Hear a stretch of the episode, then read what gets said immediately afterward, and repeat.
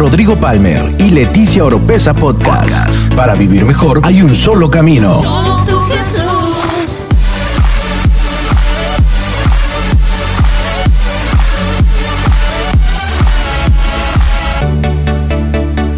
Escucha todas las semanas la clave para tener una mejor vida. Una mejor vida.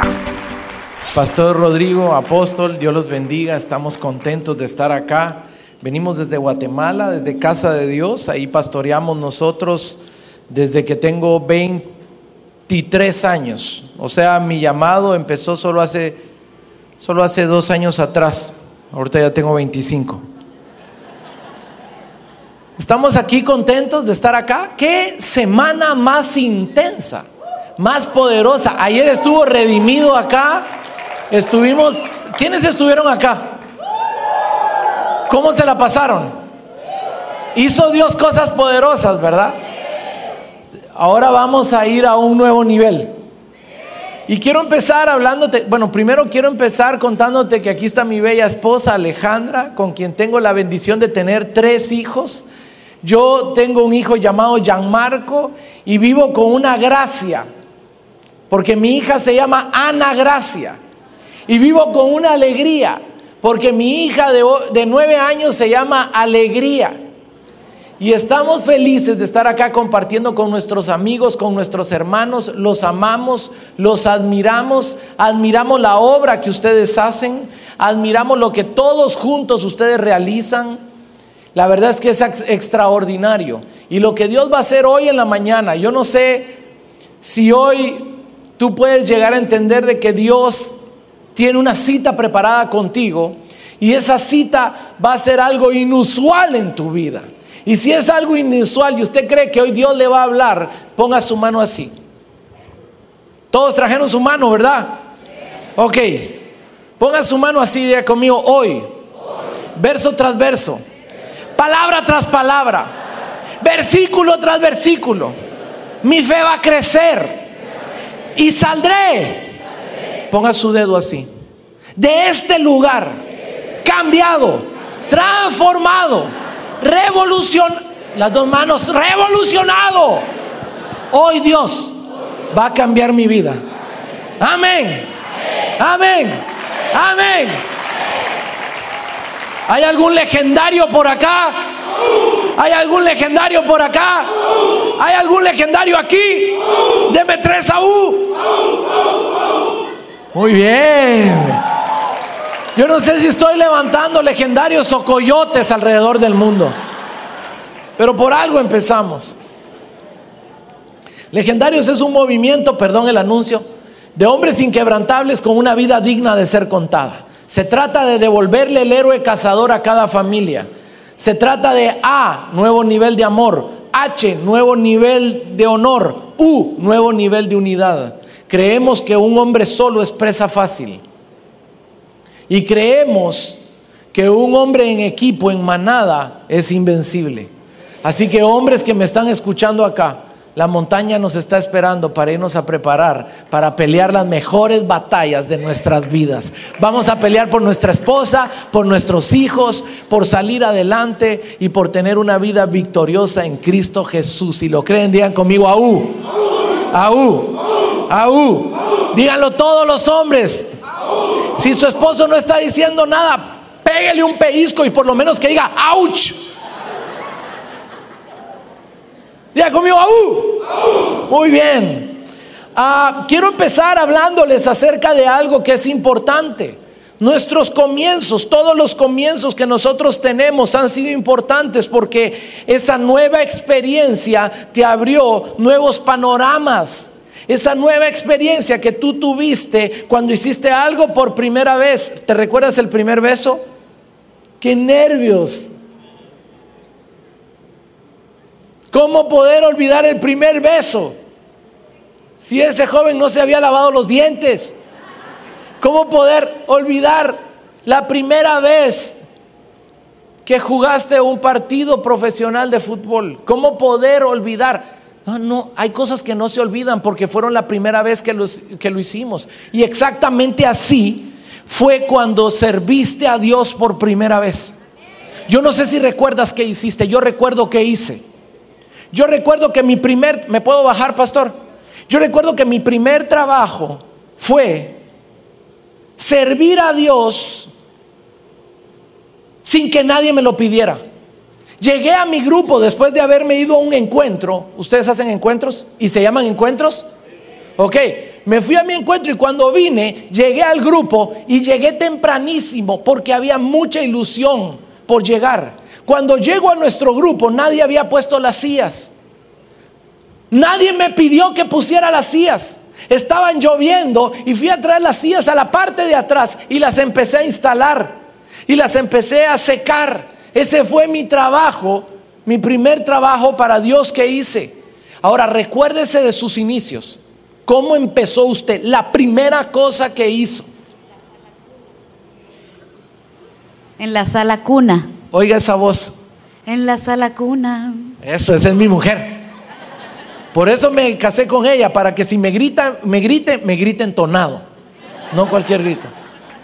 ¿Cuál fue tu primer trabajo? ¿Se recuerda? Le voy a poner el micrófono, así que piénselo rápido, invéntese algo. ¿Cuál fue su primer trabajo? de servir a Dios. ¿Alguien sirve a Dios acá? ¿Y se recuerdan cuál fue lo primero, qué fue lo primero que hiciste? Ayudar en la cocina. Ayudar en la cocina. ¿Es servicio al Señor o servicio a su mujer? Su, mamá, su, esposa lo puso, ¿verdad? Lo obligó. No, servicio a Dios. ¿Alguien más recuerda? Lo primero que hiciste. En la cocina igual. Yo ya sé qué negocio vamos a poner, pastor. de seguridad. ¿Sugieres? Orando en una casa de paz. Alguien que me quiera contar y que me grite. Yo, yo, yo, yo, yo. A ver, dígame, dígame. Predicando la palabra. Alguien más que me pueda decir allá, hermana, sí.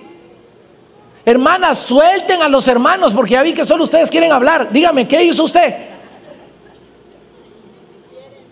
Ujier, eso fue lo primero, pero dígame lo primero, primerito que hicieron. A ver, a ver, a ver.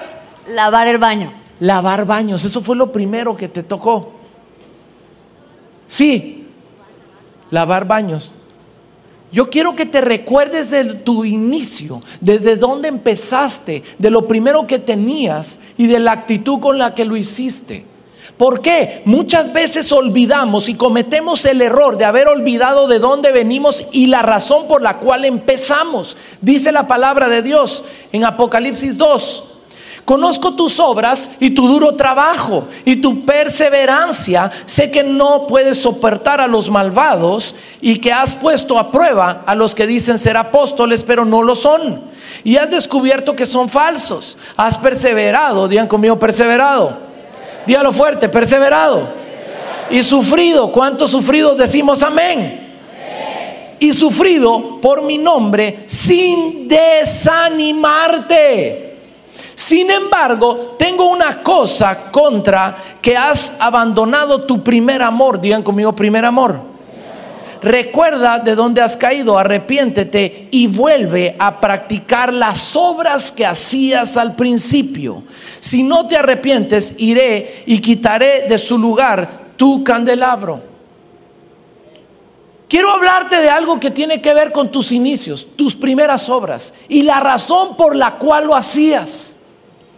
Hay un, hay un momento en la palabra de Dios en donde vemos que Jesús es ese hombre que empieza a hacer milagros, señales y prodigios. De la nada surge y se posiciona como el hombre a que todos querían tener, al que todos querían invitar, al que todos querían relacionarse. Y hay una comunidad, quiero, quiero leerte esto porque es bien importante. Dice la palabra de Dios en Lucas capítulo 7, 36. Dice, uno de los fariseos rogó a Jesús que comiese con él. Y habiendo entrado en casa del fariseo, se sentó a la mesa. Digan conmigo fariseos. Dígalo fuerte, fariseos.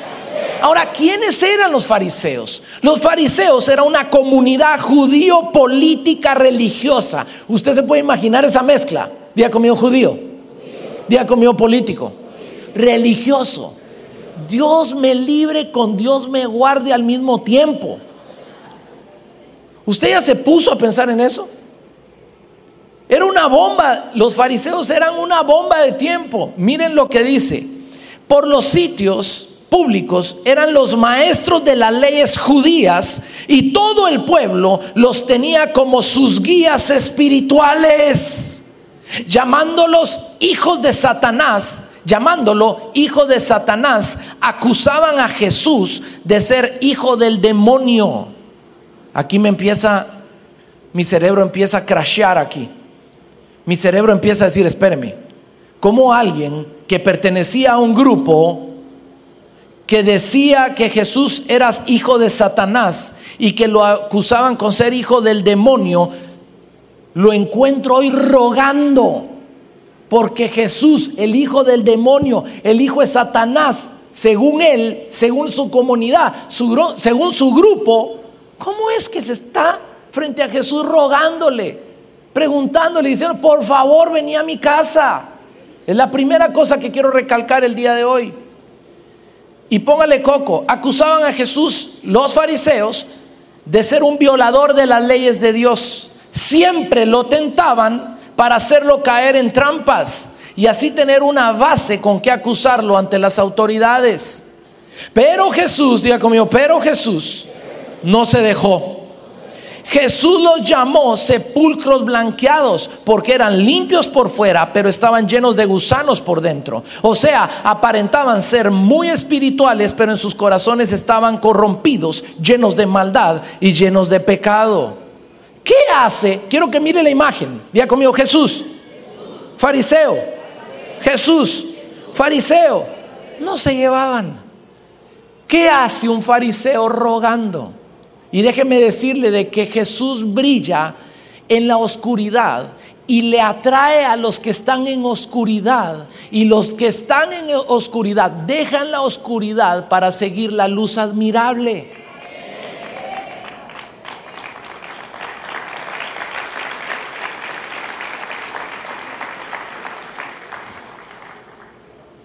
Pasar exactamente lo mismo a ti. Los que te atacaron, los que te golpearon, los que te maldijeron, un día te van a rogar para que tú llegues a su casa. Como tres, como tres, quiero oír más. Un día te van a rogar y te van a decir, ven a mi casa por favor, yo necesito un milagro y tú eres un hombre de milagros. Te van a rogar. Este fariseo logra algo logra un sí en la boca de Jesucristo. Era su momento. Usted se puede imaginar que el rey del universo llegue a su casa. Este hombre llamado Simón tuvo la claridad y tuvo el hecho de poder decir, me dijo que sí. Llamó a la mujer, no había celular, pero la llamó de alguna forma y le dijo, mujer, te preparas, limpia la casa. ¿Qué hace usted cuando va a llegar alguien importante a su casa? la limpia, la arregla, agarra todo lo sucio, lo mete debajo de la cama. Que no se mire. Saca su mejor, usted se viste con sus mejores trapos. Ese hombre logró que Jesús dijera, voy a tu casa. Y ese hombre se paralizó. Yo me puedo imaginar en ese momento la fiesta y, la limpieza de su hogar, el amor, la ¿Qué cocina cuando va a llegar alguien? importante a su casa. ¿Qué cocina usted? Usted cocina lo mejor porque usted quiere sorprender, porque va a ser el momento más importante de su vida. Este hombre, este fariseo, estaba enfrente de los minutos más gloriosos de su vida. Pero, diga conmigo, pero, ponga su dedo así, diga conmigo, pero. No, no, no, vamos todos. Pero pasa algo. Dice en el 37, justo un verso después, entonces una mujer de la ciudad que era pecadora, no sé cómo se dieron cuenta que era pecadora, al saber que Jesús estaba a la mesa en casa del fariseo, trajo un frasco de alabastro con perfume. Y estando detrás de él a sus pies llorando, comenzó a regar con lágrimas sus pies y los enjugaba con sus cabellos y besaba sus pies, diga conmigo, besaba pies, y los ungía con perfume. Y cuando es, y, y ojo con esto, dice el 39, cuando vio esto el fariseo que le había convidado, dijo para sí, ponga atención, todo listo. Marcos Witt en la alabanza y sonaba en esa casa. Usted se puede imaginar aroma, comida, todo preparado. Fariseo dijo, párese acá. Mi esposa, fariseíto 1, fariseíto 2, baby farisea. Todos estaban ahí parados en ese momento, esperando que el rey entrara. Entra el rey y empieza la fiesta. Empieza la fiesta y una vieja loca entra caminando. Usted se puede imaginar ese momento. Entra una mujer llorando. ¿Cómo lloran las mujeres, varones? ¿Cómo lloran? Usted sabe cómo llora su señora. Imagínese una mujer entrando llorando, arruinando todo el protocolo, haciendo una disrupción en ese momento y arruinándole la fiesta al hombre. Yo no sé qué hace usted. Yo soy cristiano, soy pastor, yo hago exactamente lo mismo que el fariseo y tal vez algo peor. Me le queda viendo a unos legendarios de aquel entonces y les digo, saquen a esa vieja.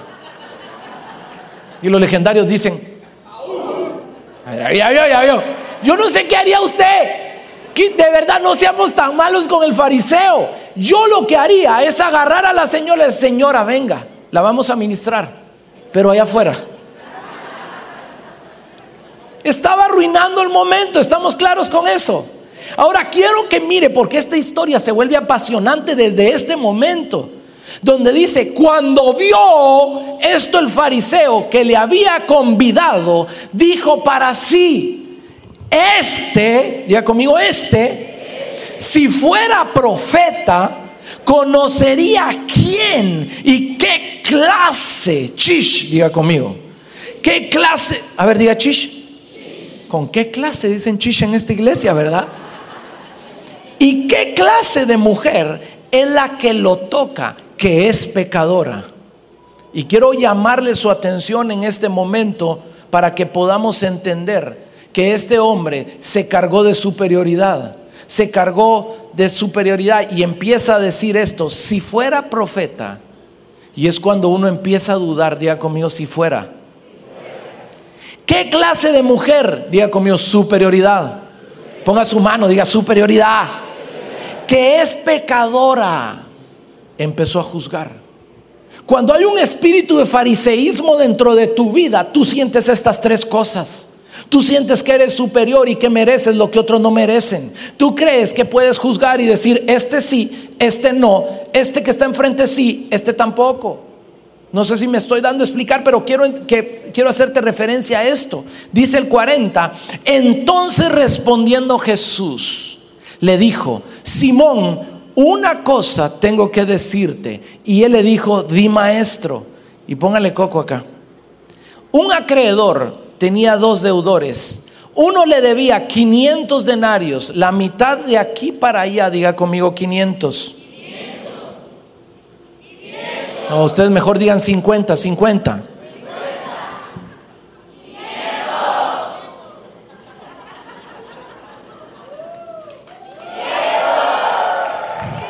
No, no se sientan tan felices, ustedes deben más.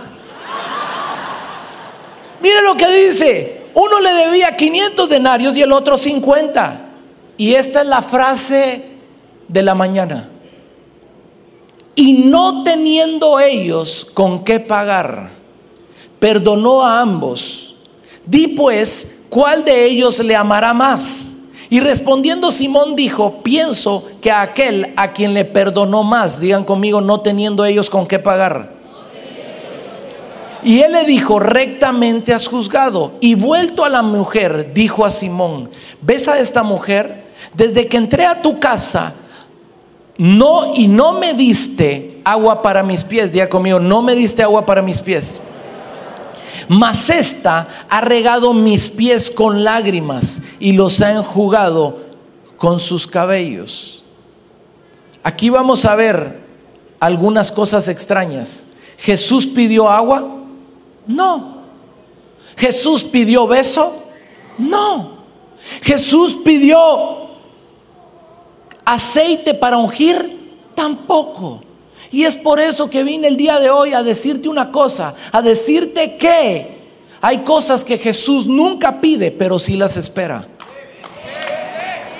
No, no creo que me escucharon ustedes hoy acá. Hay cosas que Jesús nunca pide, pero sí las está esperando de ti. Yo había leído muchas veces esto. Muchas veces, pero nunca había saltado eso a mi vista. Hasta que llegué a entender de que hay cosas que Jesús está esperando de mí, nunca me las va a pedir. Pero alguien me las va a enseñar. Hoy vine a hablarte del motor de tu vida en el servicio a Dios que se llama gratitud.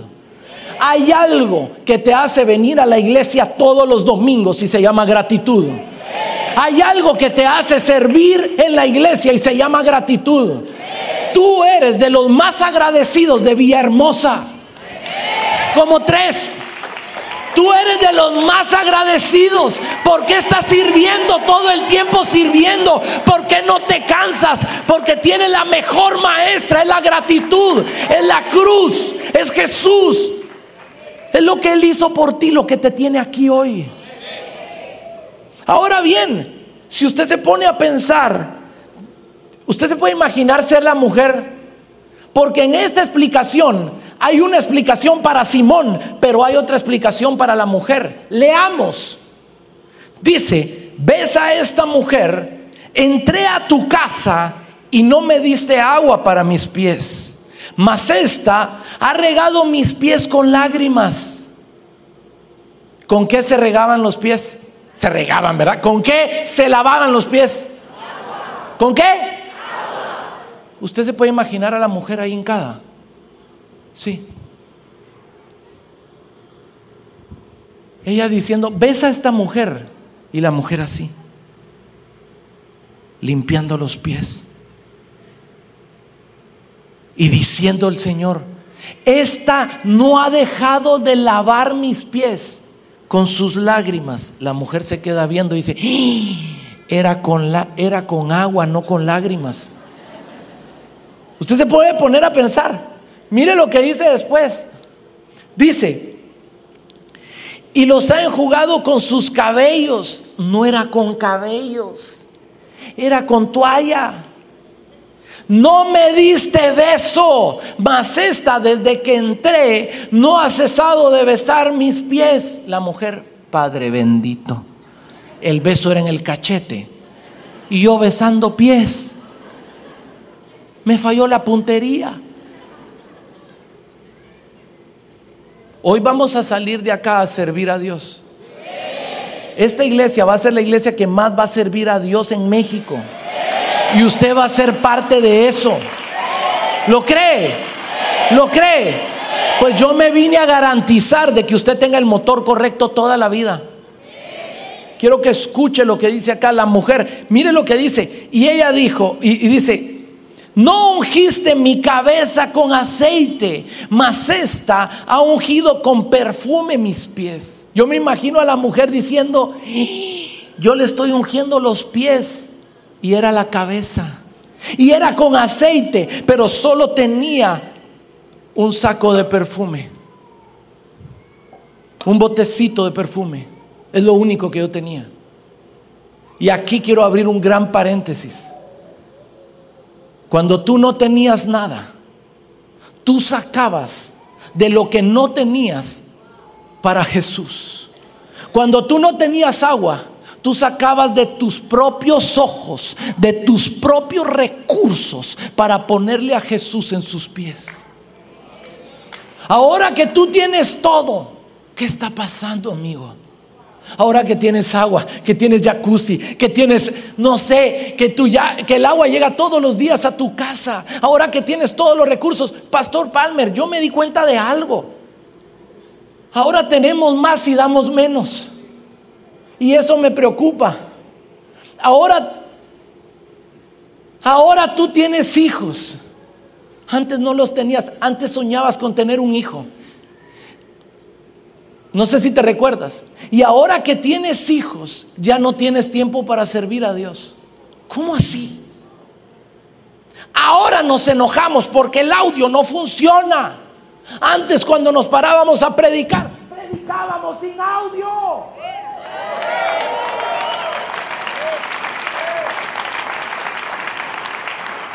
Yo me di cuenta que en mi iglesia hacíamos cosas para ellos, como esta obra, este, esta obra de teatro excelente que, que tienen acá, que me encantaría llevarla a Guatemala.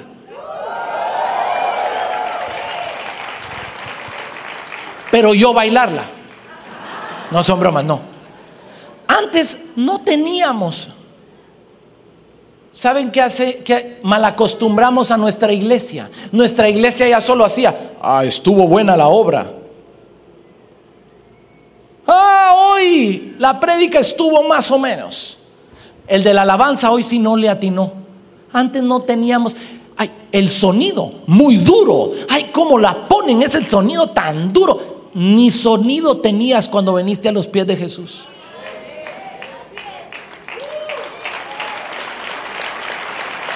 Las iglesias más grandes del mundo son las iglesias más agradecidas del mundo. Ahora empezamos a hablar. Haga así y prepárese. Prepárese. Porque hay alguien que le va a mostrar lo poderoso que es usted y se llama gratitud. No me diste beso, no ungiste mi cabeza. No sé si te das cuenta que cuando empezaste en los caminos del Señor no tenías mucho, no tenías ni puntería, tenías solo un verso. Y en un verso hasta herejía sacabas en un verso. Pero se lo pasabas diciendo a todo el mundo. A todo el mundo le compartías de Jesús. A todo el mundo le hablabas de Jesús. Hoy vine para que vuelvas a tus primeras obras y que me digas, Pastor Chepe, hoy tengo mucho más que lo que tenía antes. ¿Qué Chepe? Ojo, ¿qué Chepe? Debería estar más agradecido. El que no tenía nada y sacaba de sus lágrimas y de sus ojos recursos. El que no tenía pulso y agarraba perfume equivocadamente. Solo quiero hacerte una pregunta real. ¿Realmente quién le enseñó a esta mujer? Si esta mujer era pecadora, probablemente venía del burdel directo a la casa de Simón. ¿Quién le enseñó a ella? Es que casi le pega. No, no, yo no sé si miran lo poderoso de lo que estoy diciendo ahora. Yo no lo miraba, pero cuando me pongo a pensar, Jesús estaba esperando tres cosas y esa mujer se levanta casi con tres. Tres y medio le dio. ¿Quién le enseñó a ella? ¿Saben quién le enseñó? Una persona que va a caminar contigo todos los días. Se llama gratitud. Se llama gratitud. Se llama gratitud. Si tú estás agradecido con Dios, ponte de pie en este momento. Necesito que la banda pase. Cuando no tenías nada. ¿Cuál es tu nombre? Carlos, vení Carlos. Carlos, ¿Dios te ha bendecido? Sí. ¿Mucho o poco? Mucho. ¿Qué Carlos debería de estar más agradecido? ¿El Carlos que no tenía nada o el Carlos que ahora tiene mucho? El Carlos que tiene mucho. Dele un aplauso a Carlos. Carlos hoy tiene mucho, pero Carlos va a tener mucho más. ¿Por qué? Porque es un hombre que está agradecido con Dios. ¿Sabes quién te va a enseñar a dar el siguiente paso? La gratitud. Cuando no sepas qué hacer, cuando no sepas, ¿ves? Alguien pasó a dejar algo acá. Eso se llama gratitud. Pregunto, ¿yo pedí que alguien trajera algo acá?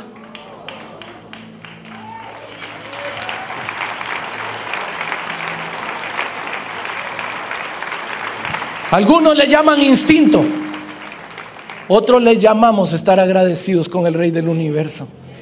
Yo no merecía hijos. Yo no merecía hijos, no merecía esposa, mucho menos una esposa hermosa. Tú no merecías familia. ¿Sabes qué merecíamos tú y yo? Estar muertos. La paga del pecado es muerte. Pero hoy estamos vivos. Yo no sé si alguien está vivo acá. ¿Puedes sentir tu respiración y darle gracias a Dios porque está respirando? ¿Cuántas veces has estado al borde de la muerte? ¿Saben por qué muchos que están al borde de la muerte le dicen al Señor, si me sanas? Y Dios los sana. ¿Qué hacen ellos? Se paran a servir a Dios por gratitud. Hay algunos que nunca hemos estado enfermos. Hay algunos que no hemos tenido enfermedad. ¿Quién debería estar más agradecido? ¿Qué chepe debería de servir más? ¿El que nunca se ha enfermado de muerte? ¿O el que está enfermo? ¿Sabes cuál? El que nunca ha visto enfermedad. Y si tú no te has enfermado nunca, tú tienes que estar más agradecido que los enfermos. La gratitud, tu mejor maestra. La gratitud, tu mejor aliada. José Pablo, ¿cierto o no? La mejor. ¿Sabes? Hay momentos en mi vida en donde no tengo ganas. Pero en eso me acuerdo del 17 de junio de 1995. Esa fecha, en donde estaba parado yo en un lugar, sin ganas, sin ideas, sin alguien que creyera en mí. Y Jesús se paró y me dijo, bueno, no sé si se paró o no, pero yo pude tener una imagen de Cristo frente a mí y yo acá una idea de Jesús. Y Jesús me habló y me dijo, Chepe, si yo tenía los brazos abiertos en la cruz del Calvario, es porque sabía que un día como hoy yo te iba a abrazar. Y te voy a abrazar para nunca soltarte, me dijo. ¿Cómo no estar agradecido? ¿Cómo no estar agradecido? ¿Sabes? Vuelvo a la frase inicial. Y teniendo ellos con qué pagar, es que pareciera que ahora a través del tiempo, a través de los años en Cristo, ya tenemos con qué pagarle a Dios. Y eso no es verdad. Eso no es verdad. Nunca podremos pagar tanto amor. Nunca podremos pagar tanto sacrificio. Nunca podremos pagar tanto cariño, tanta fe, tanta palabra, tanta, tanto pan. Nunca podemos pagarlo. La gratitud. Mañana no vas a tener ganas de ir a trabajar, pero hay alguien que te va a levantar porque tienes un trabajo. Se llama gratitud. La gratitud te va a despertar. La gratitud será la mejor maestra que tengas en tu vida. Hay algunos que están agradecidos con esta iglesia. Si estás agradecido con esta iglesia, levántame tu mano al cielo. Y di conmigo, doy gracias a Dios por mis apóstoles, por los ministros, por mis pastores. Doy gracias a Dios porque tengo una alfombra, porque tengo unas sillas, porque tengo una pantalla, porque tengo músicos. Debemos devolver al corazón de gratitud para levantar la ola más poderosa de servicio a Dios de toda la nación. ¿Cuántos lo creen? Quiero orar por todos aquellos que me dicen, yo estuve agradecido, pero hoy estoy más agradecido que nunca. Sal de tu lugar y ven aquí adelante. Yo personalmente quiero orar por ti. Si tú me dices, yo voy a servir a Dios, yo voy a servir al Rey. Yo te serviré. Gracias, mi Señor. Señor, yo traje agua. Es lo único que tengo. Pero la tengo en mis ojos. Sí,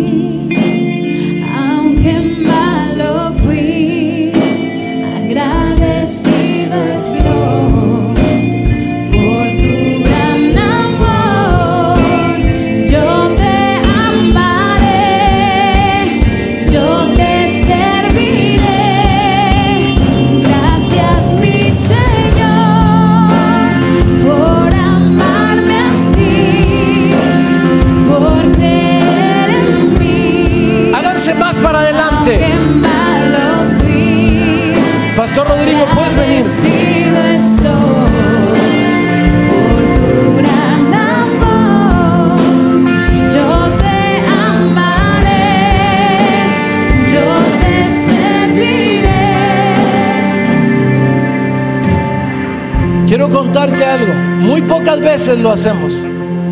Hoy lideramos un movimiento de 15 mil hombres. Hoy pastoreo una iglesia creciente en Guatemala, en mi país. ¿Sabes quién hace- hacemos esto? Nosotros somos parte de ese milagro. Hoy escuchaste al hijo de un enfermo mental con esquizofrenia clínica predicarte. Y cuando tú oyes cantar a mi esposa o la miras predicar, tú estás oyendo a una mujer huérfana desde los 10 años. A mi esposa le tocó comer pollo podrido para darle pollo podrido a su hermano, lavar el pollo con cloro, porque no tenía para comer. Le tocó comer sabritas, allá en Guatemala se llaman tortrix. Le tocó comer tortrix por semanas. A ella de 10 años y a su hermano de 8 años, porque su mamá se murió. ¿Cómo no estar agradecidos? Tenemos tres bellos hijos. Aman a Dios, sirven a Dios. A nosotros dos nos dijeron, no tengan hijos, serán enfermos. Porque la enfermedad de mi papá es generacional.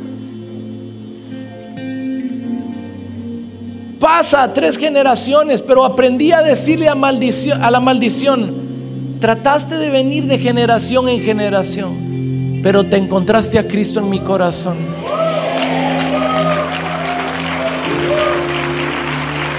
Mis hijos son sanos. Ahora la pregunta es, ¿quiénes deberían de estar más agradecidos? Aquel joven de 18 años, ¿a qué hora recibiste a Jesús? ¿A qué edad? A los 15. La joven de 15 o ahora esta pareja madura que está creciendo. ¿Cómo no vamos a servir a Dios todos los días? Si nos dio lo que nadie nos pudo dar, si nos dio lo que la medicina no nos pudo dar, nos dio un futuro. Mi, papá, Pietro Puzzu, tuvo ocho hermanos. Dos de ellos vivieron en Guatemala. El enfermo mental tuvo hijos. Tuvo uno.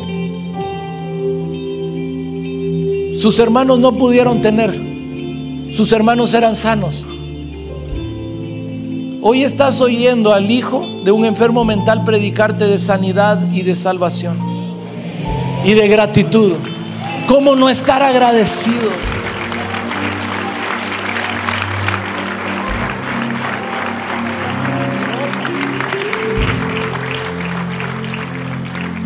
Tengo ahora un poco más de tiempo, ¿verdad, Pastor Rodrigo? ¿Cómo te llamas? Ofelia.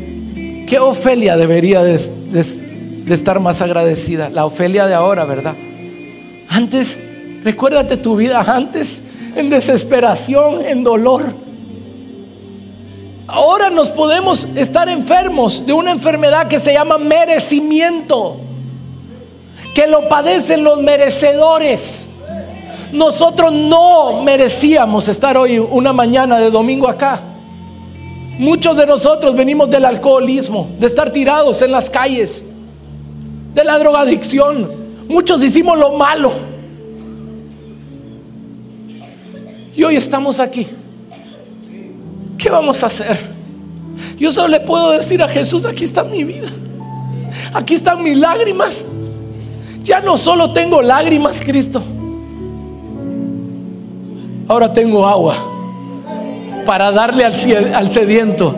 No solo para tus pies, Jesús, tengo agua para una ciudad que necesita hidratación espiritual. Yo antes no sabía cómo, pero ahora sí sé mucho más. Levanta tus manos al cielo y di conmigo, Señor, aquí hay agua, aquí hay cabellos, aquí hay recursos, aquí hay recursos. Yo estoy agradecido. Yo voy a ser un dador, un dador de agua, un dador de bendición. No me voy a retener, me voy a soltar. Estoy agradecido.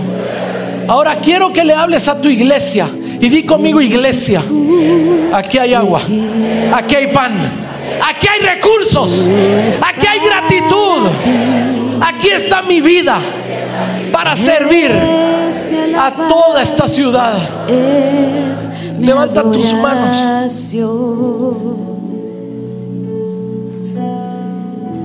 Tengo un perfume que Cántalo, mi amor, con tu voz y que te sigan los solo es instrumentos. para ti.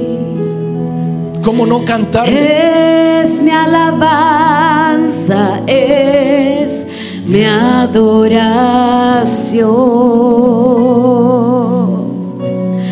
No puedo más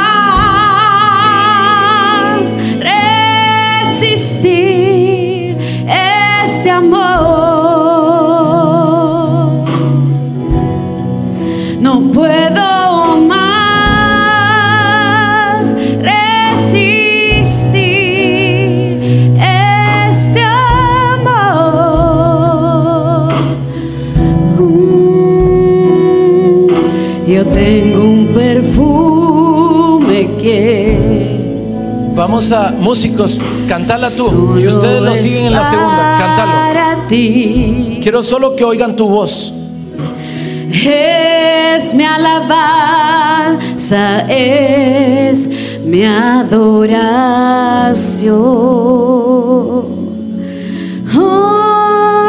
Oh, tengo un perfume que Solo es para ti. solo es para ti. Es mi alabanza,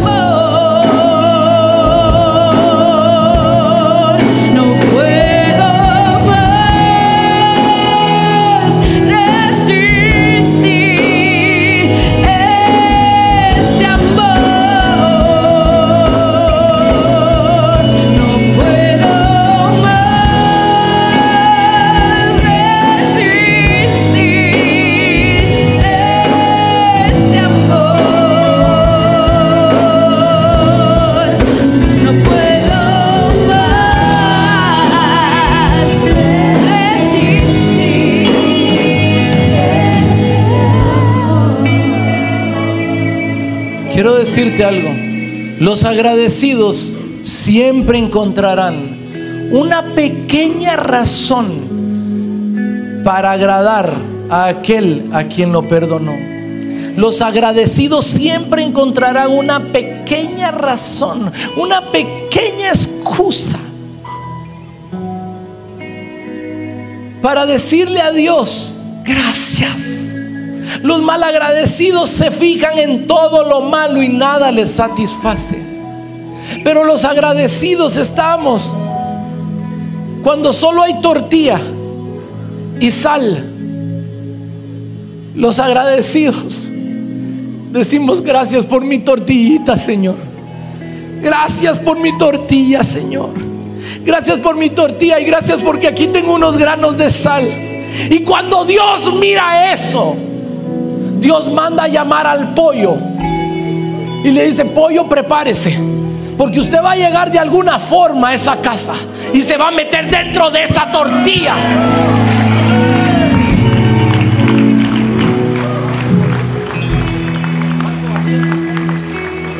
Quiero que sepa esto. Tengo dos minutos más. ¿Qué tienes ahora?